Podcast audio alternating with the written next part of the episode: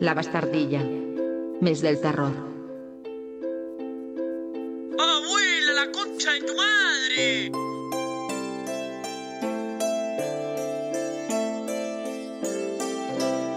Y estamos de vuelta con la Bastarrilla Nuestra, ya cerrando el programa con el último bloque. Ahora vamos a hablar un poco de la película Midsommar, otra película de terror que estamos hablando en este programa en el mes del terror. Midsommar, escrita y dirigida por Ari Aster, el nuevo chico bonito del mundo del horror, que ya dirigió otra película que recomendamos mucho, eh, digamos, su, la primera obra con la que salió, que fue Hereditary, una muy buena película que creo que nos gustó a todos.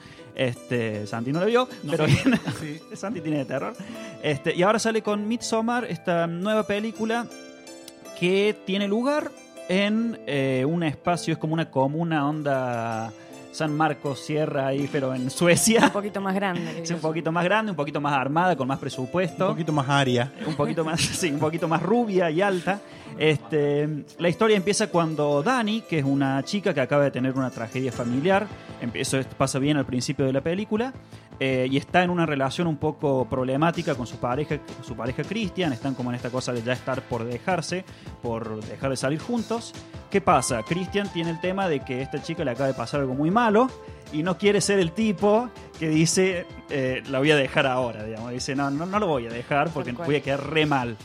Cristian tiene un grupo de amigos que más o menos están en la onda de, che, está todo mal con la chabonesa, ya tenés que cortar, estamos haciendo nuestra tesis, no sé, hablan mucho de tesis, eh, déjate de joder y Cristian dice, bueno, sí, esto ya se acaba.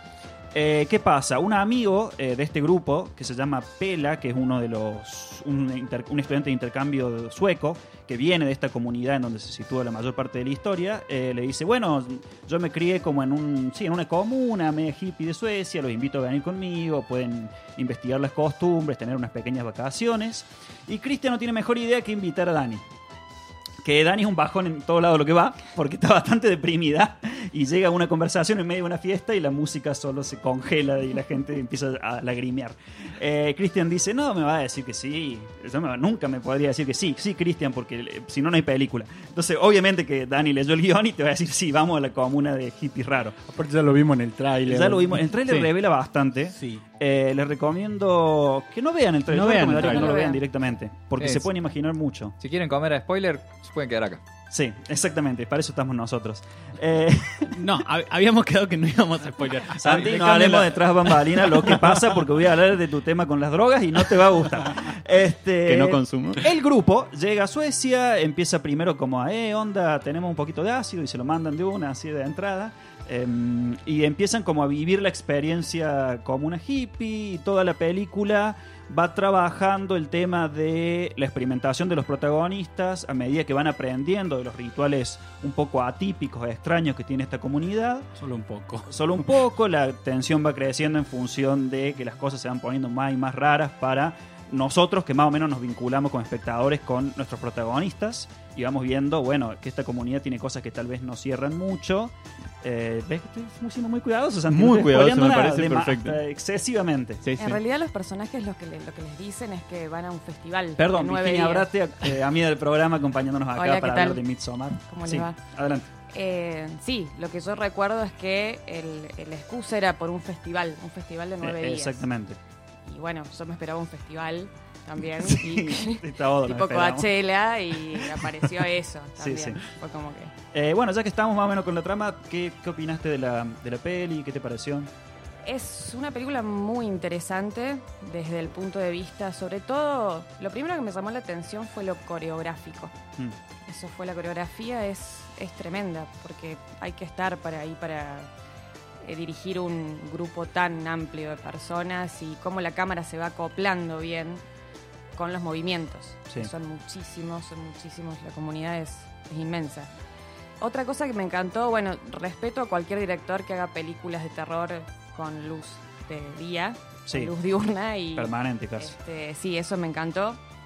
Este, pero por otra parte la película tiene cosas un poco tramposas, Hay un, bueno, dijimos que no íbamos a spoilear, pero esto es apenas como un guiñito. Este, hay una parte donde ellos están en el auto, van llegando hacia la comunidad y hay un traveling mm. que se da vuelta. Sí. ese recurso me encantó. El problema es que no lo volví a ver durante toda la película. Bien. Y pienso que si le vas a dar a la cámara la funcionalidad de, de, de generar guiños o de generar algún tipo de metáfora, sostenelo. Si no, no lo hagas, Claro. porque no Solo tiene para ver que sentido. claro. hacerlo. Exactamente. Bien. Eh, otro punto a destacar es que me gustó que el tema de la comunidad está muy prolijo en cuanto a tradiciones paganas. Yo me esperaba algo bastante más new age y bastante más modernoso. Y todo lo que son los vestuarios, las escrituras, eh, los símbolos, e incluso ese dialecto, que no- yo no sé sueco, chicos, perdón, pero este, no sé en qué hablan. Si es sueco, Sonaba, sonaba sí, sonaba sueco. Sí. Este, me pareció que eso estaba muy bien cuidado. Digo, que no estaban mandando fruta, digamos. Que no era como, bueno. Este, así que sí, esos son mis puntos a destacar. No sé qué, qué piensan. Algo que me pareció muy, muy interesante es la representación del efecto de las drogas. Esto que al principio de las películas me pareció que estaba muy bien hecho. Porque por lo general cuando representan cómo alguien se está comiendo un viaje con una droga, eh, tiran flashes y cambio de luces y, y cosas así medio psicodélicas. Y en este caso es muy sutil, pero perturbador cómo te, cómo te va transmitiendo lo que, lo que viven todo, o sea, sobre todo la protagonista en cuanto a experiencia visual y cómo eh, va ascendiendo en el mal viaje que tiene en un momento. Está muy bien representado, me, me- me pareció una de las cosas más eh, rescatables. sí. Los que tienen plata me- me consumen gustó de la buena.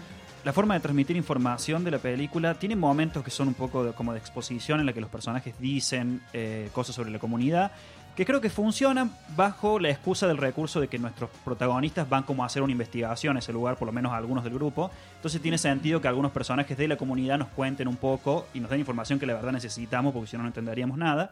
Pero hay otros momentos muy sutiles en los que se da información de forma solo visual. Vemos algunos elementos separados, perdidos, vemos tapices, vemos pinturas, vemos marcas rupestres, que, que está bastante bien. Nos va como de a poco dando pistas e indicios, nos da información aunque no nos demos cuenta en el momento y eso me, me gustó bastante. Eh, me parece que es un muy buen recurso, una muy buena utilización. En esa línea, también algo que me llamó mucho la atención y me, me gustó mucho es que plantea un universo en el que no tenés todas las respuestas. Claro.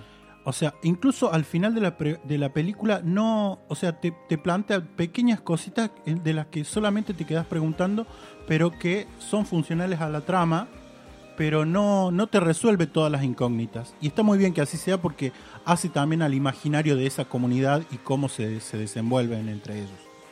Em, bueno, yo vi esta película, cosa que como que quizás a- a- no, no, no, pero yo no veo cosas de terror, pero me dijeron, "No, no, no, esta no es de terror" y por segunda vez lo creí. La primera vez fui engañado, esta vez no, esta efectivamente no es de terror. Em, es como, no sé, no, no- no sé qué género, es como una especie de Eh, un suspenso, suspenso, algo sí. así. Em, me pareció que, o, o sea, el principio de la película, la primera media hora, me encantó. Y eh, como decía Vir, tiene ahí unos juegos un poquito más osados con el tema de la cámara. Es- ese plano que se da vuelta me gustó muchísimo bueno, también. Y la verdad no me había dado cuenta de esto que decís, que después no hace ese tipo de cosas más. no se. Y quizás, o sea, es con entre la música, el caminito, el autito y se te da vuelta el plano, es re significativo. Totalmente. Em, después también está este em, el, el- el plano en donde ella entra al baño en la casa del amigo, del novio, y sale en el avión. sí, una elipsis. Una elipsis Muy, buena. muy bien hecha, pero me encantó eso. Y eh, todo el principio que plantea como una, un- una introducción muy dramática con un muy buen uso de la música. En general to- eh, me parece que está muy, muy bueno el uso de la música, pero, o sea, de repente notas largas de un violín y un cello y no sé qué cosa, minutos de solo eso y que te transmiten así una cosa como sobrecogedora de es- es- esto está siendo parte de algo mucho más grande que no lo vemos y no lo vamos a ver. Eh, hay una escena don- también eh, en un momento muy dramático, al principio, en los primeros 10 minutos, en donde la cámara enfoca a Dani y a Christian, voy a Cristian es la pareja, sí. sí, eh, que están abrazados, eh, llorando. Que la ella, cámara se va y la cámara no se acerca a ellos, sino que se va por la ventana. Total. Y la cámara se va por la ventana y hay, no sé, 30 segundos de nieve y hay un momento que es hipnótico y ya no entendés si es nieve, qué, qué está pasando. Sí. Bueno, eso me encantó. Eh, después, eh, toda, la, toda la tensión que se generó me pareció que está muy bien, o sea, está bien logrado ese suspenso, esa, esa sensación de que "Oye, en un momento acá va a pasar algo muy malo, muy malo, que si ves el tráiler y si ya te estamos diciendo que es medio de terror, bueno, sí, pa- pasan cosas malas. Em, pero no me convenció tanto todo, todo. Como que en un momento se me hizo un poco larga, en un momento se me hizo un poco aburrida. Pero aunque sea solo por ese comienzo, eh, la verdad que disfruté muchísimo eso. Sí, Eh, yo en eso también eh, concuerdo, en el hecho de que hay un comienzo muy dramático y de hecho también muy oscuro en cuanto a los ambientes. Sí. Y pasamos a esta haz de luz y, y de pureza y de bailes y este sí, desde ese, desde ese punto de vista. Y otra cosa que quería mm, rescatar que dijo Lemmy con respecto al, a los efectos visuales, para mí también están muy buenos los efectos sonoros Mm, sí. como eh, la- bueno, no, no, no quiero ir a, a partes específicas, pero sí hay una parte donde hay un- una escena bastante cruenta que se la cuenta a través del, del, digamos, del plano sonoro muy tranquila, muy suave. En Sí. parte porque la cabeza de Dani, para parapetarse de las cosas que le hacen mal, enlata el sonido ambiente. en Es totalmente una película para ver con En- auriculares. Exactamente, totalmente. Y Sí, sí. quisiera, quisiera retomar eso que decías vos. A mí me gustó ese cambio de tono del el, el primer acto, digamos, que es súper oscuro Mm. e invernal. eh, y bueno, el cambio a cuando, cuando van a este lugar. Porque es temáticamente relevante, me parece que es súper temáticamente relevante. Tiene que ver con la elaboración del duelo y también con eh, lo que significa el solsticio de invierno. Eh, también quisiera retomar lo que habías dicho al principio de que eh, es muchísima luz natural y muchísima luz de día, que es algo que habíamos hablado también cuando hablábamos de Resplandor. El resplandor. Sí. Eh, que decíamos también que por ese, la- por ese lado la sensación de aislamiento y de opacidad y de no poder entender o estar aislado estaba dado por la ubicación geográfica del hotel y porque estaba constantemente nevando. Eh, siempre para que haya terror o suspenso tiene que haber como cierto grado de desconocimiento de los protagonistas y de nosotros, cierto grado de opacidad. Sí. Por lo general está dado porque el enemigo es algo monstruoso no humano o porque es algo que no puede verse, qué sé yo. En este caso está bueno que la opacidad eh, venga del lado de lo cultural. La Mm. incapacidad para comprender una cultura diferente. Más o menos como lo de Holocausto Caníbal, pero con, Sí. con buen gusto, digamos. Eso me gustó mucho. eh, es- me pareció muy complicado de hacer y creo que la peli lo logró bien. Porque sí, uno de los elementos es la cuestión del desconocimiento, pero otro de los elementos del terror es también la cuestión del no poder irse de una situación. O sea, siempre, los, siempre tiene que haber una respuesta de, che, ¿por qué no se van de la casa? Che, ¿por qué no se van de ese territorio? ¿Por qué no se van? Y acá está muy bien logrado desde lo narrativo el tema de no irse, porque es como que los personajes están en una situación compleja en la que las cosas no son tan raras como para que se justifique que salgan gritando, eh, pero tampoco son tan normales para que se sientan cómodos. La tensión se maneja muy por ahí hasta que todo se va a donde se tiene que ir. La tensión, la mayor parte de la película se maneja en eso de, bueno, y si nos quedamos un poco más, porque la verdad que son medio raros esta gente, pero no parecen ser una amenaza inmediata. Me parece que el, el ritmo de la película, el, sí, el timing, funciona muy bien y ayuda a, a generar esa tensión, que, que es se podría haber complicado, porque si no se manejaba con un buen equilibrio, me parece que podría haber sido eso, podríamos habernos, podríamos habernos vis- visto la película preguntándonos, che, pero Claro. tómense el palo a, la vez, a los 20 minutos que están ahí. Y eso no me pasó, me parece que eso funcionó para mí. A mí una cosa que me hizo bastante ruido fue el personaje del novio de Dani. En principio Sí. porque no sé por qué ese chico está actuando, yo no lo conozco, pero me parece pésimo actor. Eh, No le he sí, no. para- Y además que como personaje es como una especie de personaje comodín. Al principio uno Sí. ve que la- en la primera parte al menos vemos, vemos que este tipo tiene completo control y es Dani la que está desolada, la que está perdida. Y bueno, hay un, hay un punto clave en donde Dani empieza a tener el control y Sí. él queda como relegado, digamos. Totalmente. Pero en general es un personaje que no tiene trasfondo, es, no, no, no tiene, incluso en la parte esta del, del estudio, de la tesis que comparte con Josh. gracioso. Es como un- Como que decide estudiar una comunidad de la que no sabe nada y dice, ah, voy a hacer mi tesis sobre esto. cual. Y voy a decir, pero no funciona así, tenés como que venir estudiando. Eh, eso es un problema que tuve con la peli en relación a Hereditary y me parece que en Hereditary funcionaba mucho mejor la relación y el drama entre los personajes. Que Hereditary también trabaja la cuestión del duelo, de la tragedia familiar, pero sentía que los conocía mucho más, que estaban mejor trabajados. Acá en un punto me interesó, me interesé mucho por lo que le pasaba a Dani. menos por lo que le pasa a Christian, que su relación nunca me compró. Nunca vi como que hubiese un riesgo de, oh, estos pobres pibes van a perder algo, porque nunca vi que hubiese un algo.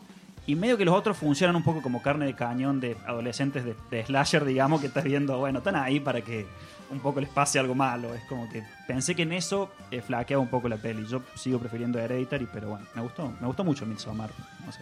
Eh, a mí lo que más me preocupa del actor es que se parece mucho a Chris Pratt. Y no pude dejar de pensar en toda la película que estaba Chris es Pratt casi ahí. cómico, sí. Es- sí. Pero no hace chistes. Entonces, ¿dónde está mi Chris Pratt que hace chistes? No, pero esos ojos saltones que tiene, esos, todas esas expresiones. Para parecen- mí, ese personaje, me, o sea, me transmitió esta cosa de es la cara de la tibieza. Esto que, que están relatándolo como problema, para mí dentro de la, del- de la narrativa entra porque es un tibio, es no sabe lo que va a hacer, es medio forro, es medio boludo. Entonces, como que hace a, a- a cómo viene, cómo se va desarrollando y, y- y en qué se convierte al final. Este, me parece que en ese sentido, así como la relación que tienen ellos, eh, construye, o sea, eh, es, va construyendo el final, va, va, hace que al final sea lo que es, lo que es eh, partiendo desde ahí. Y en ese sentido, yo lo leí desde ahí, como diciendo, ah, bueno, sí, este es un imbécil porque, este es un tibio porque, Y ahí lo tenés. Claro. y ahí lo tenés. Eh, bueno, así que mm, eso fue Midsommar, la crítica, recomendación, porque también lo estamos recomendando. Sí. Ya se encuentra, eh, creo que no salió en cine acá, me parece. Es- la pueden encontrar en Poseidon HD, la pueden encontrar en Mira de Todo, en cualquiera de sus páginas online. Eh, o si quieren ser honestos, paguen algún servicio. Nosotros no. Este, no confíen en todos los torrents porque vienen con subtítulos en coreano. Sí, Sí, total. eh, va a ser una, una porno, Midsommar, no sé, va a ser cualquier cosa. Eh, y eso fue la bastardilla por el día de la fecha. Estuvimos hablando del camino, estuvimos hablando de Midsommar, del espinazo del diablo y la columna de anime. Nosotros nos encontramos de vuelta el martes a las 19.30 y para hablar de todas las friqueadas me acompañaron Santi Siskin, Chau. Demi Luna, Virginia Abrate, Ivana Estudillo en la operación, Camila Kucher que estuvo más temprano y ahora Besito, está... Cami. Besos, ah, dijo, mandemos besos, besos. Emiliano Salto quien les habla y le decimos, como todos los martes, gracias eh, por el pescado. Lie back and let the planet dissolve. Despite those nets of tuna fleets, we thought that most of you was sweet, especially tiny tots and your pregnant women. So long, so long, so long, so long, so long. So long, so long, so long, so long, so long. So long. Y saludo a Emi Álvarez, que está ahí como recuperándose de lo que sea que se esté recuperando. Emi Álvarez, te esperamos el próximo martes. Chau.